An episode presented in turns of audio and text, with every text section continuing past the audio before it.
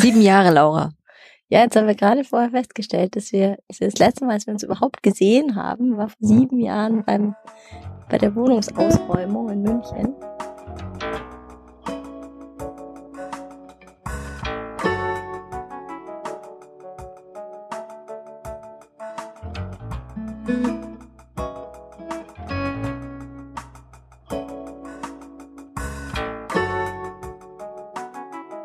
Kurz vorm Umzug nach Oxford. Krass. Das ist echt eine lange Zeit. Ja. Also kommen wir auch noch gar nicht so lang vor. nee, mir auch nicht, aber die Zeit verändert sich ja auch, je Ja. älter oder ich weiß nicht, das Leben wird schneller. Ja, voll. Finde ich auch. Aber es kommt mir auch gar nicht so vor. Ich, ich fühle mich, als hätte ich dich gestern gesehen. Das ist gut. Das freut mich. Mir geht's genauso. Was, äh, was machst du? Du machst Drehbuch, studierst du, ne? Gerade. Mm, äh, Nicht direkt Drehbuch, also der Studiengang heißt Creative Writing. Das ist ein zwei Jahre Master. Und ähm, die Idee von dem Studiengang ist, dass man quasi ganz viele verschiedene Sachen ausprobieren muss. Also zum Beispiel könnte man eben hingehen als Drehbuchautor und dann würden sie einen ähm, überreden, dass man auch mal ein Gedicht schreibt oder eine Short Story oder Creative Nonfiction. Und äh, wenn du als Dichter dich bewirbst, dann musst du eben auch mal was probieren, was du noch nie gemacht hast, was außerhalb von deiner Komfortzone liegt. Und da gibt's ein ganzes Jahr, wo man eben ein Jahr lang versuchen muss, alle möglichen Sachen auszuprobieren äh, und, und äh, Sachen zu probieren, die man sich davor noch nicht getraut hat oder Genres, die man davor sich noch nicht gar nicht vorstellen konnte. Und dann im zweiten Jahr darf man sich dann festlegen und sagen, jetzt mache ich ein langes Projekt in, in einem Bereich. Da bist du im zweiten jetzt. Genau, ich bin jetzt am Ende von meinem zweiten. Also ich habe jetzt quasi gerade eingereicht. Und was machst du? Und bei mir war es, ähm, also mir hat es eh voll Spaß gemacht, weil ich mag sowieso, ich wusste sowieso noch nicht, was ich am liebsten mache. Ich habe ja sowieso gerne sowohl Hörspiele als auch Gedichte und Songtexte und Short Stories, alles gerne gemacht. Und äh, bin jetzt aber am Ende bei den Short Stories gelandet. Also meine Abschlussarbeit war so eine Short Story Collection mit so einer Rahmenhandlung. Also, dass sie doch alle miteinander verbunden sind. Genau, die hatten dann Verbindung, äh, aber waren trotzdem so vor ganz verschiedene Geschichten. Und aber manche aus meinem Kurs haben dann eben auch einfach ein Drehbuch ähm, gemacht in der Zeit oder ein Theaterstück oder ähm, ja, manche haben auch wirklich das Genre total gewechselt oder, und äh, was sie sich vorher nicht vorstellen konnten. Deswegen finde ich das eine ganz coole Art, diesen Kurs zu machen. Und fällt dir Schreiben jetzt total leicht? Mm, Kommt immer drauf an. also es ist total interessant, weil ich ja jetzt gerade auf einer Sprache schreibe, die nicht meine Muttersprache ist, Englisch. Und da fällt es mir leichter. Also ich, ähm, das war aber, glaube ich, bei mir schon immer so. Ich habe immer total gern auf Englisch geschrieben. Da habe ich irgendwie das Gefühl, ich habe ein kreativeres Gehirn auf Englisch. Da fällt mir mehr ein. Ja, oder es gefällt dir vielleicht besser von der Sprache her. Ja, oder das, also ich glaube auch, weil das, was ich gerne mag, was ich gerne, die Musik, die ich gerne anhöre oder die Sachen, die ich gerne lese oder die Filme, die ich anschaue, die Fernsehserien, die ich anschaue, ist alles auf Englisch und dann ist, glaube ich, bei mir, macht es mir dann noch Spaß, das auch zu machen. Mhm, weil man dann im Kopf schon so drin ist Genau, in der Sprache. Genau. Und um was handelt es? Meine, meine Short Stories, Mhm. ähm, ja, also da hatte ich eben lange keinen so einen roten Faden, aber der rote Faden ist jetzt, ähm, also es geht eigentlich um Schlaflosigkeit. Es geht um jemand, der im Bett liegt und nicht schlafen kann und dann kommt eine Stimme, äh, eigentlich so ein- so was Gespenstisches in der Nacht und erzählt diese ganzen Geschichten und am Ende kommt raus, dass diese, dass diese nächtliche Stimme war die verstorbene Schwester ähm, von der Person, die nicht schlafen kann. Sehr gruselig. Aber es ist nicht so gruselig, es ist eher, ja, bisschen traurig, bisschen lustig, aber eigentlich nicht, es ist keine so Gespenstergeschichte, so mit Gänsehaut-Horror. Und du hast vorhin gesagt Rahmenhandlung? Genau, also das ist quasi der Rahmen, in den ich diese ganzen Geschichten eingebettet habe, dass eben alle von dieser Stimme erzählt werden. Mhm.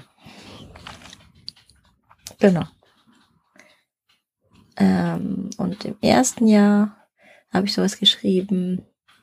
Das war echt, also es war nicht fertig, es war der Anfang von einer Geschichte, eigentlich ein Jugendbuch über eine mysteriöse Kreatur, die ähm, ja, die aussieht wie ein normales Mädchen und an so einem Fluss lebt und äh, die trifft eben auf ein normales Teenager-Mädchen und die machen dann zusammen Magic. Oh, das klingt auch sehr spannend. Ja. Was ist die Magic, die sie machen? Ähm, ja, das ist eben nicht ganz klar, also, oder das ist, bleibt offen, ob die, also sie machen quasi, sie wollen das Leben von der, von dem Teenager-Mädchen besser verzaubern, aber es ist nicht ganz klar, ob, ob das wegen dem echten Zauber ist oder einfach nur, weil man denkt, dass der Zauber passiert ist.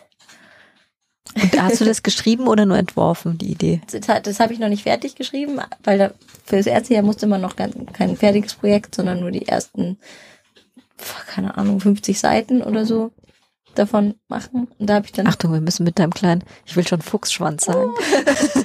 Schal. Die Ach Laura so. hat einen ganz schönen pluschigen Schal um aber den Hals. Das ist aber kein echter Fuchs. Das ist, das ist natürlich kein echter Fuchs, das war mir klar. Aber äh, das Mikrofon und der nicht echte Fuchs. Die dürfen sich nicht treffen. Genau. Genau. Ähm, was habe ich jetzt gerade erzählt? Ach so, ja. Die ersten 50 Seiten davon. Und das habe ich dann nicht mehr weitergemacht seitdem. Und treibt dich nicht mehr hin? Doch, doch, das liegt, das, das ist noch bei mir so in der Schublade und ich glaube, vielleicht treibt es mich jetzt doch dahin, jetzt wo ich wieder Zeit weil das ist, da sind sie auch ganz streng. Man darf, man muss immer wieder was Neues machen. Man darf dann nicht im zweiten Jahr an dem er, vom ersten Jahr wieder rumschreiben, sondern man soll dann wieder was Neues ausprobieren. Das klingt ganz gesund eigentlich. Ja, ja, also die sind die ganze Zeit, die pushen einen so und sagen, man darf nicht in seiner Komfortzone äh, vor sich hin rotten. Und zum, da muss man sich dann wirklich auch Genres überlegen, die man noch, sich noch nie getraut hat und dann muss, muss man was in denen schreiben. Ich habe dann zum Beispiel auch eine was äh, eine Space Detective Story geschrieben über ein äh, Detektivbüro im All. Das klingt gut. Was unterscheidet das denn von einem Detektivbüro hier? Ja, das der, der Detektiv ist halt ein Alien. Ähm, der heißt Jose. Dann haben alle gesagt, José ist doch kein Name für ein Alien, der muss irgendwie Krax, Krax heißen oder so. Das wissen sie doch nicht. Aber ich fand das lustig. Ähm. ja, das, das sind nämlich dann auch immer so Feedback-Sessions, wo man dann sich gegenseitig was vorliest, was man da so geschrieben hat und alle dürfen den Senf abgeben. Oh, hältst du das gut aus? Ja, wenn der Senf interessant oder konstruktiv ist, schon, aber wenn es ein Schmarrn ist, dann ist es auch nicht so hilfreich. Also das heißt, ihr habt eigentlich eine gute Grundstimmung. Ja, also das ist ja immer bei einer gemischten Gruppe, da gibt's so ein paar nette Leute, ein paar neutrale Leute und ein paar bescheuerte Leute. Also ich glaube, das hat man ja immer. Äh, also es sind 15 Leute pro Kurs. Das ist schon relativ klein. Genau. Und es war ganz gemischt. Und das Coole an dem äh, Studium war auch, dass es so gemischt war. Also Leute von überall her auf der ganzen Welt. Ähm, nicht nur, nicht nur Engländer und ähm, auch jemand aus Kenia zum Beispiel, wo, die dann immer so ganz tolle Autoren kannte, von denen wir noch gar nichts gehört haben und afrikanische Geschichten und, und äh, Traditionen und uns dann ganz viel erzählt hat. Ähm, und auch vom Alter her ganz gemischt. Manche Leute waren äh, gerade vom Erststudium äh, gerade erst fertig und manche Leute hatten schon Kinder und, und waren eben schon ein bisschen älter und, und schon weiter in ihrer bisschen älter heißt? Also ich glaube, die älteste war vielleicht so Ende 40. Also schon, schon, schon ganz verschieden. Cool. Und genau, und, und, und es war eben so ganz international und dadurch kam ich mir auch nicht doof vor, dass ich jetzt kein, keine ähm, Muttersprachlerin bin oder so. War schon cool. Woher nimmst du deine Ideen? Ähm, also, das ist eine gute Frage. Ähm, ich glaube, bei mir macht es mir immer ganz viel Spaß, in eine andere Rolle reinzuschlüpfen. Also zum Beispiel auch beim Songwriting erzähle ich total gerne aus der Ich-Perspektive, aus der Sicht von irgendjemand, der ich überhaupt nicht bin. Und ähm, genau, und, und, und so eine, also dann hat man quasi die Stimme von jemand ganz anderem und dann schreibt dann in der Stimme von dieser Person. Ähm, und ähm, bei jetzt bei dem letzten, was ich geschrieben habe, hatte ich auch ganz viele ähm, Träume, die ich verarbeitet habe, weil es eben um Schlaflosigkeit geht. Und, und es ist bei mir auch wirklich so, ich, ich, ich bin immer ganz lange wach und irgendwie bin dann schon noch wach, wenn die Sonne schon aufgeht und alle anderen Leute aufstehen und ähm, ja, habe halt auch diese, diese schlaflosen Nächte und, und da, das war auch eine Inspiration, quasi dieses persönliche, dass man nicht schlafen kann oder wenn man schla wenn man schläft, diese wirren Träume hat und die habe ich dann auch versucht irgendwie einzubauen. Das heißt, du erinnerst dich an deine Träume. Ja. Äh, ja, oder an das Gefühl, manchmal aber auch wirklich auch nur ein Bild oder so aus dem Traum und das versuche ich dann was damit zu machen. Und was mich auch ähm, beeinflusst hat jetzt bei den letzten Stories war, dass ich mir einen Lebenstraum Traum erfüllt habe und einem kleinen Hund äh, zugelegt habe. Und ich glaube, dieses Gefühl, dass man fast wie Eltern sein, dass man jetzt für so ein ganz kleines Wesen, was komplett von dir abhängig ist, verantwortlich ist, da die, die kommt irgendwie unterschwellig auch in ganz vielen Stories wieder vor. Als entweder als Monster oder als Ei. Ähm, ich habe eine Story geschrieben, wo ich, wo ich schwanger bin und, und ein Ei lege. ähm, genau. Wie heißt sie? Woodhouse. Woodhouse. Woodhouse, wie der Schriftsteller P.T. Woodhouse. Und ähm, ja, also ich glaube, das, das hat sich so eingeschlichen in die Stories. Und ähm, ja, und aber ich glaube, oft kommen die Ideen daher, dass ich mir vorstelle, wie wäre es, jemand ganz anderes zu sein und, und die Welt aus der Sicht von dieser Person zu sehen oder mit dieser Stimme zu sprechen. Das heißt, es ist gar nicht so nah unbedingt an dir selber dran? Genau, also äh, auch bei den Songs sind es oft eben Stories aus der Perspektive von jemand anderem.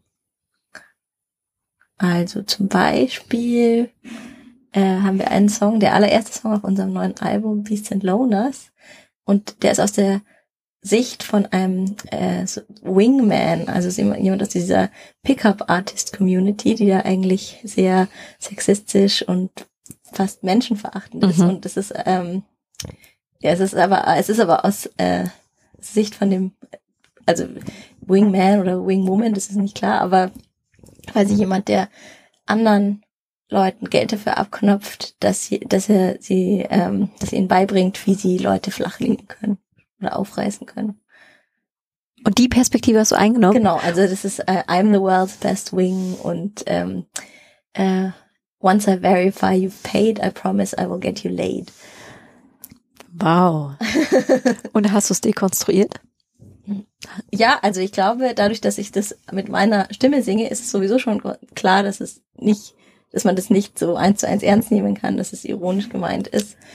Ähm, und wir haben dann auch so, da ist auch so ein kleiner, kleiner fast Hörspiel-Schnipsel drin, wo die Steffi so ein Commercial einspricht, ähm, äh, wo sie eben sagt, äh, if you, if you don't, äh, ich weiß jetzt gar nicht mehr genau, was sie sagt, aber ähm, if you don't get the right wing, you have to go home with blue balls. Und äh, genau, also dadurch ist es schon klar, dass das eben total überspitzt und ironisch gemeint ist.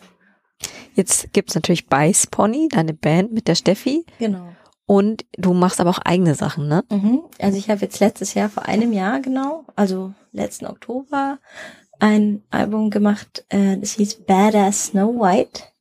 Und ähm, Badass Snow White war so ein Song, wo ich eigentlich die das Märchen von Snow White nacherzählt habe, aber mit einer neuen Protagonistin, die eben total badass ist, also die ähm, keinen Bock hat, auf ihren Prinzen rumzuwarten und die ganz, ganz, also so eine powerful woman eben Protagonistin ist. Und das finde ich auch ganz spannend immer bei, bei Märchen, dass man die so neu nacherzählen kann und verändern kann.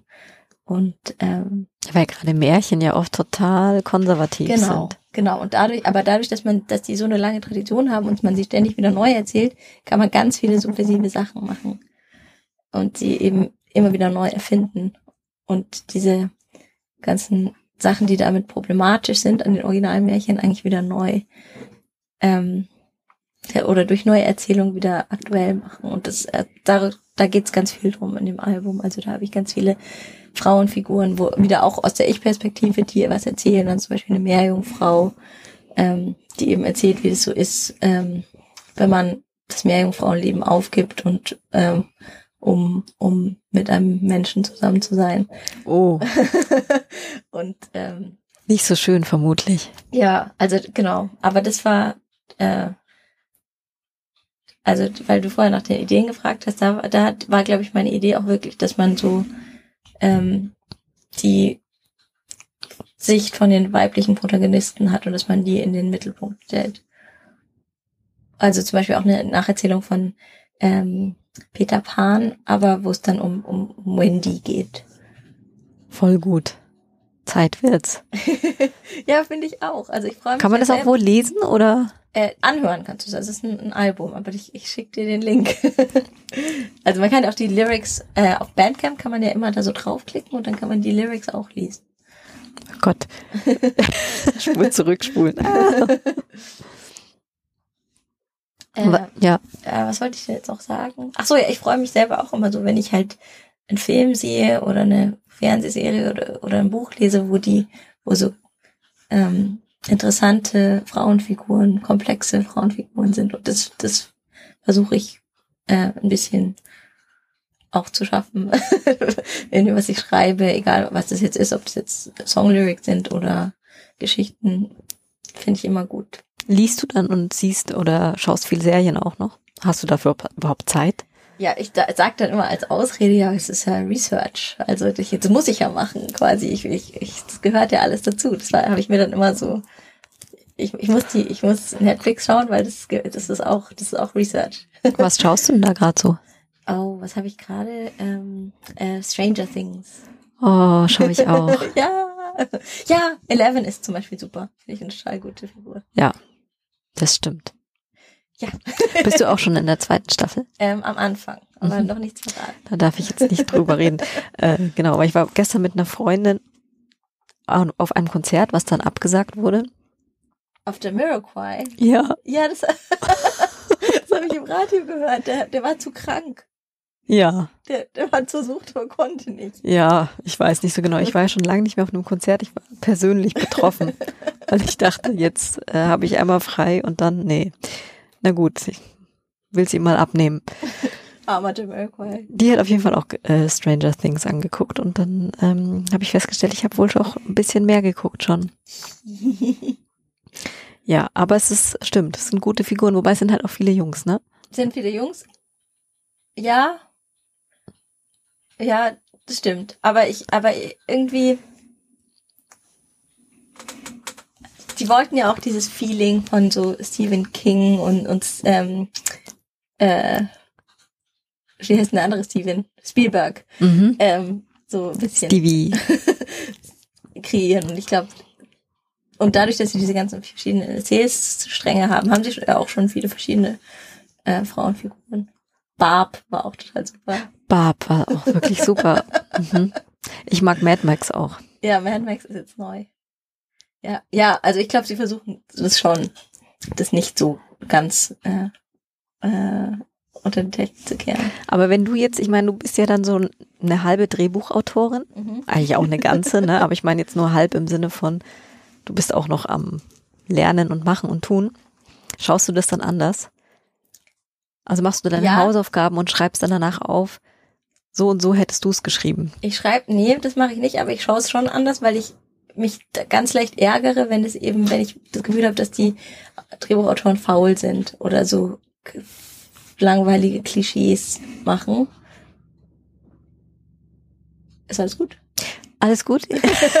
ich schaue ab und zu nervös auf die äh, Anzeige, weil ich irgendeinen kleinen Kabel ja. Murks habe, aber es macht nichts. Genau, Nein. also wenn ich das Gefühl habe, dass, das, dass, die, dass die so Klischees propagieren, dann ärgert's mich. Und dann mag ich es auch eigentlich nicht weiterschauen. Aber, aber es gibt so viele gute Sachen, dass es eigentlich auch gar nicht so oft vorkommt. Wann machen denn Drehbuchautoren Fehler in ja, deinen Augen? Also zum Beispiel, wenn es eben den Blechteltest nicht besteht oder aus einem blöden Grund nicht besteht, weil man einfach alle, äh, alle interessanten Rollen mit Männern besetzt und die Frauen sind dann die Hot Chicks und haben nichts zu sagen oder müssen gerettet werden oder das Kannst du den Bechteltest nochmal sagen, die drei ah, ja. Regeln? Ähm, also, ähm, es müssen zwei äh, weibliche Charaktere vorkommen, die sich dann auch, die auch noch Namen haben. Also die dürfen auch nicht nur The Girlfriend oder so sein. Also sie müssen Namen haben. Sie müssen sich unterhalten und das, worüber sie sich unterhalten, darf aber auch kein Mann sein. Das, das ist der Test. Das ist echt total krass, ne? Wenn man das so hört, denkt man so, ja, das ist doch eigentlich jetzt keine große Kunst. Und dann fängt man an, Filme danach zu Ja. analysieren. Ja, Und es ist erstaunlich, wie viele da durchfallen. ja. Ja. Also ich meine, es gibt natürlich auch Filme, wo das nicht ist, weil es zum Beispiel die Protagonistin ist alleine im Weltall, wie die Sandra Bullock, da ist es, da besteht den dann auch nicht, weil sie mit niemand redet, aber Stimmt. Aber ähm, im, ganz oft ist es eben so, dass es aus Faulheit der Drehbuchautoren nicht, nicht so ist. Meinst du, ist es Faulheit oder ist es vielleicht so, Nee, nicht Faulheit ist das falsche Wort, stimmt. Aber also, dass man halt automatisch was macht, ohne sich Was immer schon so anzustrengen. war. Genau, ohne sich Mhm. anzustrengen, das zu hinterfragen. mhm. Ja.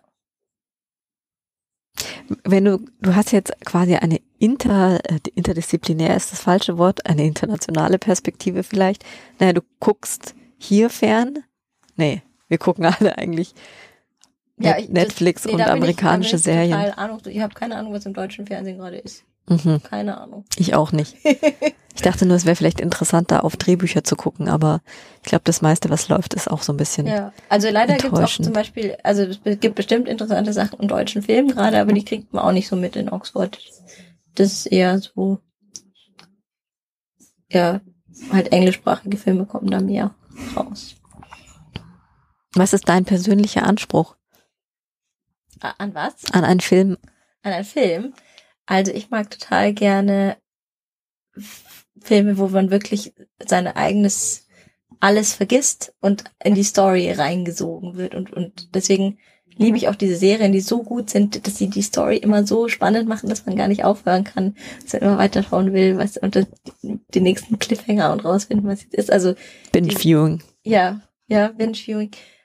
Ich muss es dann auch gar nicht binge-watchen. Ich kann das auch, ich kann dann auch eine Woche warten bis zum nächsten, aber das liebe ich, wenn man halt so in die Story reingesogen wird und komplett sein eigenes Dasein kurz vergisst während, während dem Film. Ja, das ist super. Genau. Und ja, und was ich vorher schon gesagt habe, eben wenn es auch interessante Charaktere äh, gibt, die komplex sind und nicht so klischeemäßig. Äh, und gute, gute Bösewichte mag ich gerne. Ähm, Villainesses. Schön. ja, und ähm, Und schreibst du dann eigentlich lieber, du schreibst eigentlich lieber bösewichtige Sachen? mh, ja, was, was schreibe ich denn gerne? Ich schreibe gerne, dass irgendwas Stranges passiert. Also auch viel so absurde Sachen. Ähm, oder, oder ja, fast schon Science Fiction oder, oder Fantasy Sachen. Also ich mag auch gerne eben so übernatürlich, ich mag gerne Gespenster und ich habe jetzt eine neue Schriftstellerin entdeckt, die ist ganz, ganz toll, die heißt Kelly Link. Mhm. Die habe ich äh, immer im Studium entdeckt, weil mein Tutor mir die empfohlen hat. Und jetzt habe ich alles von der gelesen. Die schreibt Short Stories, die auch so ganz, ähm, so ganz viele Fantasy-Elemente haben, aber total gut geschrieben und total ähm, so, was ich vorher gesagt habe, das Klischee hat sie überhaupt nicht, sondern man hat jedes Mal das Gefühl, ich habe jetzt gerade was gelesen, was ich noch nie vorher so gelesen habe. Und das finde ich total toll. Mhm. Das klingt super. Kann ich sehr empfehlen. Muss ich auch gleich nochmal verlinken und selber auch äh, recherchieren. Genau, und die ist jetzt gerade zum Beispiel ein Vorbild von mir. Oder Ali Smith mag ich auch total gern. Und ähm, ja, viele, viele, äh, das ist, es gibt so ein Label, das heißt ähm, The New Weird. Mhm. Da werden so viele so äh, kontemporäre Short Story Writers zusammengefasst. Aber früher hat man das, glaube ich, einfach Magical Realism, äh, magischen Realismus genannt. Also es ist halt immer dieses, das, was passiert in der Welt, was eigentlich nicht gibt oder, oder was, was eigentlich im realen Leben nicht passiert. Ähm, also nicht so komplett in der Realität wurzelnde Sachen, aber schon noch mit einem Bezug zur Realität. Genau. Das habe ich jetzt blöd erklärt, aber verstehst du, was ich meine? Ich verstehe es. Ich schreibe mir das alles auf, weil ich das auch immer selber gerne lese. Ich frage ja mich auch immer, ob Leute, die schreiben, viel lesen, aber du hast es eigentlich schon beantwortet. Ja, ne? muss man. Also in dem Studium ist es auch wirklich, das war krass. Also wir hatten solche fetten Leselisten, was wir alles lesen müssen bis zum nächsten ähm, Zusammentreffen. Also und auch ganz, also auch echt gute, äh, Listen mit vielen weiblichen und nicht, äh, nicht weißen ähm, Männern. also die haben sich gleich wirklich bemüht, dass man auch mal was liest, was eben nicht in diesem Literaturkanon immer das Langweilige mhm. ist. Und äh, das fand ich super. Und ja, man muss, man muss ganz viel lesen. Also ich liebe das. Äh, ich, ich, ähm, ich weiß nicht, es gibt bestimmt auch Leute, die nur, die lieber schreiben als lesen, aber ich, ich, ich brauche beides. Oder ich, also ja, das ist wirklich für mich total inspirierend und ich liebe das. Und ich, also sogar wenn ich gerade nichts lesen kann, dann höre ich halt ein Hörbuch. Mhm. Also äh, wenn ich quasi gerade den Hund spazieren führen muss oder putze. und hast du eine Routine? Ähm, also eine Schreibroutine oder wann schreibst du? Wann bist du kreativ? Ich glaube, es wäre gut für mich, wenn ich eine hätte. Und ähm, je näher es zur Deadline hinging, desto mehr musste ich auch eine haben, weil einfach ich habe die Zeit gebraucht, um das zu, weil das dauert, das Schreiben dauert einfach sehr lange und ich war ziemlich langsam.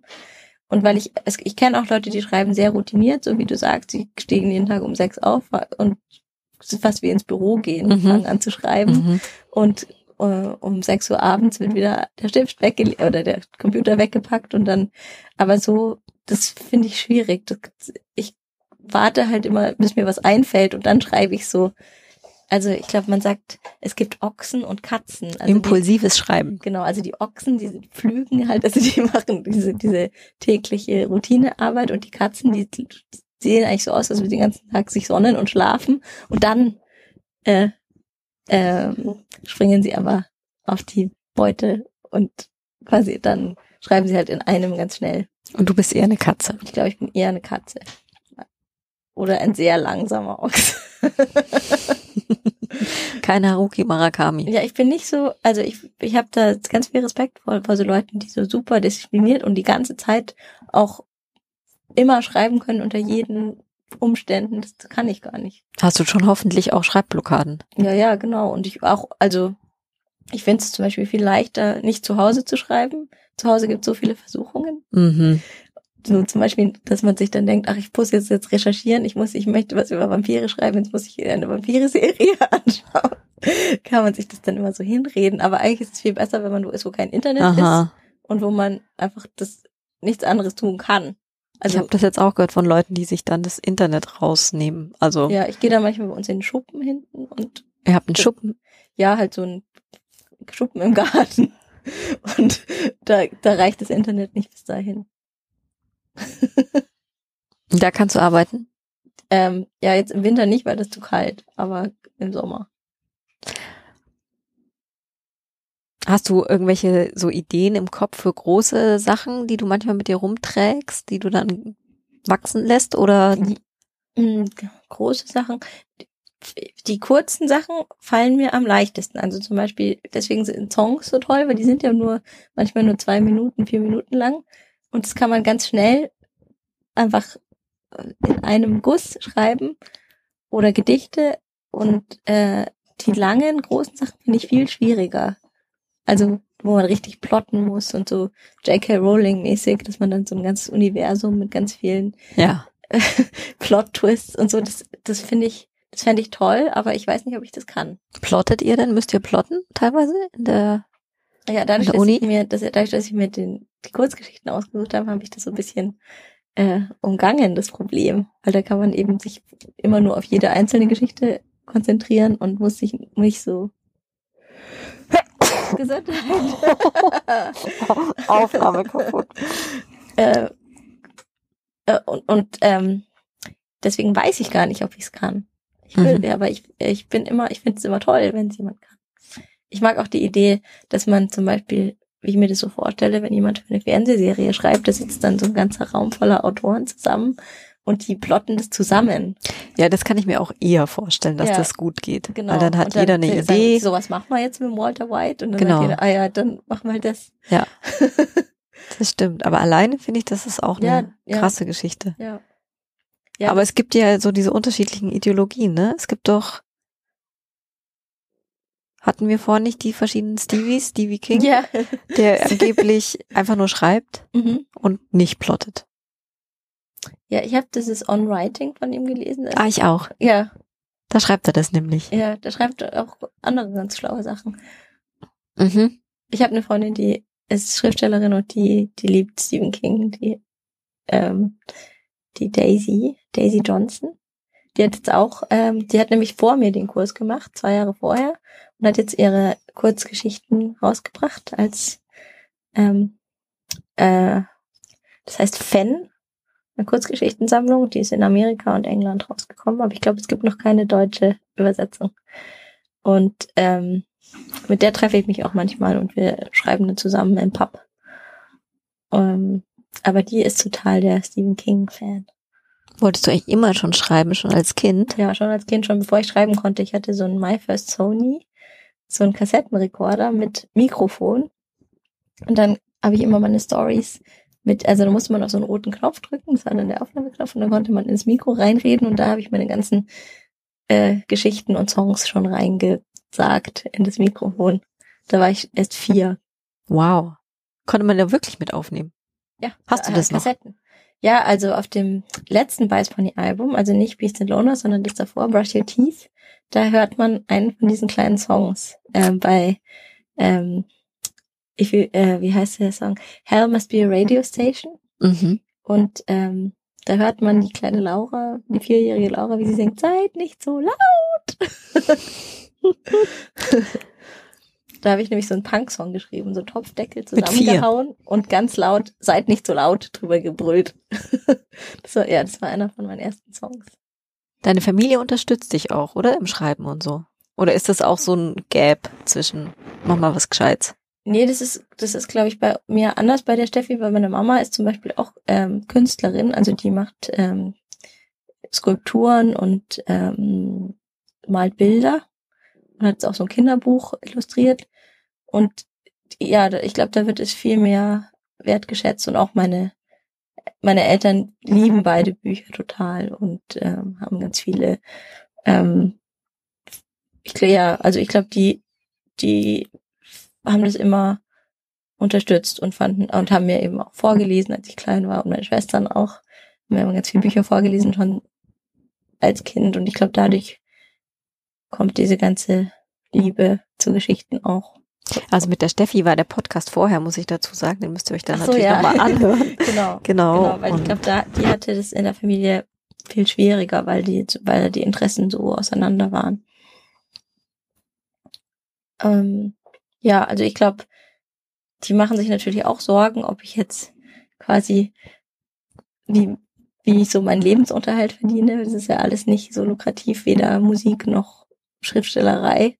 Aber ich glaube, eigentlich finden sie es gut, dass ich das mache, was ich gerne mache.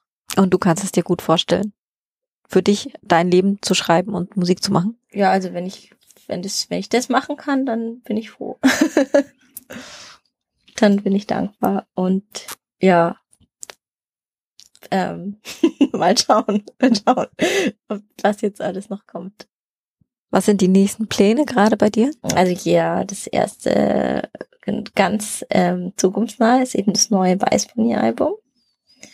Beasts and Loners. Das, das haben wir eigentlich, also das letzte Album war nicht vor vier Jahren und das ähm, seitdem irgendwie entsteht dieses Album und das kommt jetzt ganz bald raus.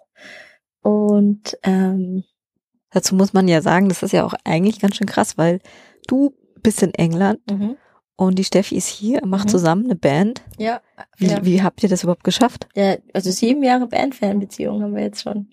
Eigentlich fast schon länger auseinander als zusammen. Krass. Ja, Wie lange vorher? fünf Jahre. Also 2006 haben wir angefangen. Ja. Und wie macht ihr das dann? Ähm, also das Album ist eigentlich, hat angefangen zu entstehen und auch Beast and Loners zu heißen. Da hatten wir zusammen eine Artist Residency in Belgien, in, in Morzel bei Antwerpen. Morzel. Ja, da waren wir in so ein Theater eingeladen, das äh, heißt äh, Phoenix Musiktheater. Und äh, da hatten wir eben so eine so eine Residency. Und das heißt, da hatten wir dann Zeit, was zusammen zu entwickeln. Und das, das haben wir dann wie so ein Musiktheater aufgeführt am, am Ende bei dem Phoenix Festival. Und äh, wir durften eben da diese Räume benutzen, wir durften da wohnen. Und da ist ganz viel entstanden und dann immer mal wieder, wenn ich halt in München war, wenn wir so vereinzelte Konzerte gespielt haben, ähm, und manchmal auch nicht in München. Wir waren ziemlich zusammen auch in äh, Austin, Texas beim South by Southwest Festival. South by Southwest. Ich sollte eigentlich das aussprechen können, gell? South. Ein schönes TH. Ein schönes TH sollte schon dabei rauskommen. Southwest Festival. Ähm, genau. Da haben wir ähm, uns immer wieder gesehen und genau, also das, das geht eigentlich sehr gut mit uns beiden.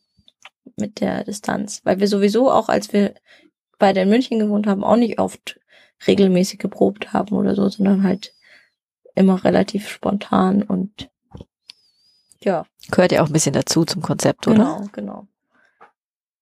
Also das, das geht wirklich erstaunlich gut. Auf was freust du dich am meisten bei dem neuen Album? Ähm, auf welchen Song? Oder? Mhm. Also ich mag ja den allerersten, von dem ich gerade erzählt habe, diesen ähm, Lord, of, Lord of the Wings. Ja, das ist, ähm, weil der hat auch, der klingt vom Sound her ein bisschen wie so ein 60s Pop fast. Also wir haben da auch Gitarren und ähm, äh, den mag ich, den mag ich sehr gerne. Und weil ich den irgendwie auch selber einfach lustig finde, bin ich gespannt, ob die Leute das dann auch verstehen, wie das gemeint ist. Aber ich hoffe schon. Und ähm, aber ich mag auch die ganzen Sachen, die wir sonst beim Album davor noch nicht hatten, weil da ähm, beim neuen Album haben wir so viele Kollaborationen, so viele Freunde, die uns geholfen haben und jeder, der ähm, den wir kannten, der irgendein Instrument spielen kann, ist, ist, war dann eingeladen, uns quasi zu unterstützen. Und dann haben wir jetzt plötzlich Sitar, der Herbert aus dem Café Gold hat Sitar gespielt und Jazz, Drums und Tabla. Und die Miri hat zum Beispiel Akkordeon gespielt, also auch eine Freundin von uns, die Miriam Stutzmann. Und dann haben wir dann plötzlich äh, ja Bläser, Blasorchester und ähm, Klarinette und lauter Sounds, die wir davor noch nicht hatten. Und cool. da freue ich mich immer voll, wenn ich das höre, weil das ähm, ja, weil das so ein neuer Klang ist, den wir davor noch gar nicht ähm, zu zweit quasi äh, ohne ohne die Unterstützung gar nicht drauf hätten. Kann man dich eigentlich auch bald noch mal irgendwo hören? Oder wahrscheinlich jetzt gerade nicht in München und mm, Umgebung? Ja, also genau, wenn jemand Lust hat, nach Oxford zu kommen, ich trete ganz oft auf bei so einem Open Mic. Das heißt Cat Weasel, das, ähm, das äh, Cat Weasel Club. Das ist jeden Donnerstag und das ist mein Lieblings-Open Mic und auch mein Lieblingsort in Oxford, weil das ist so ein Open Mic ohne Mikrofon. Es ist einfach ein Raum voller Leute, oft über 100 Leute, die einfach da sitzen und ganz still sind und zuhören. Und die ersten 20 Leute, die sich ähm, auf eine Liste schreiben an dem Abend, dürfen dann performen. Das klingt fein. Es ist ganz toll. Aber da kann man, da kann man mich oft hören. Da gehe ich sehr gern hin. Weißpony in nächster Zeit? Weißpony, ja, da müssen wir jetzt ähm, nicht zu schnell, weil ich brauche mit dem Online genau, also wenn das Album draußen ist, dann ähm, überlegen wir uns, wo wir, wie wir und wann wir den das große Release-Konzert machen und ähm, das ist aber, glaube ich, alles noch gar nicht klar. Das heißt, da okay. kann man, das kann man alles finden. Die Info kann man finden auf unserer Webseite oder auf unserer Facebook-Seite oder man kann uns einfach schreiben, wenn man was wissen will. Kann man alles rausfinden. Super. Laura, herzlichen Dank. Ja, Julia, das war danke. schön. Hoffentlich nicht wieder sieben Jahre. Ja, also sie, sieben Stunden vielleicht. danke. Bis bald. Danke Ciao. fürs Zuhören. Tschüss.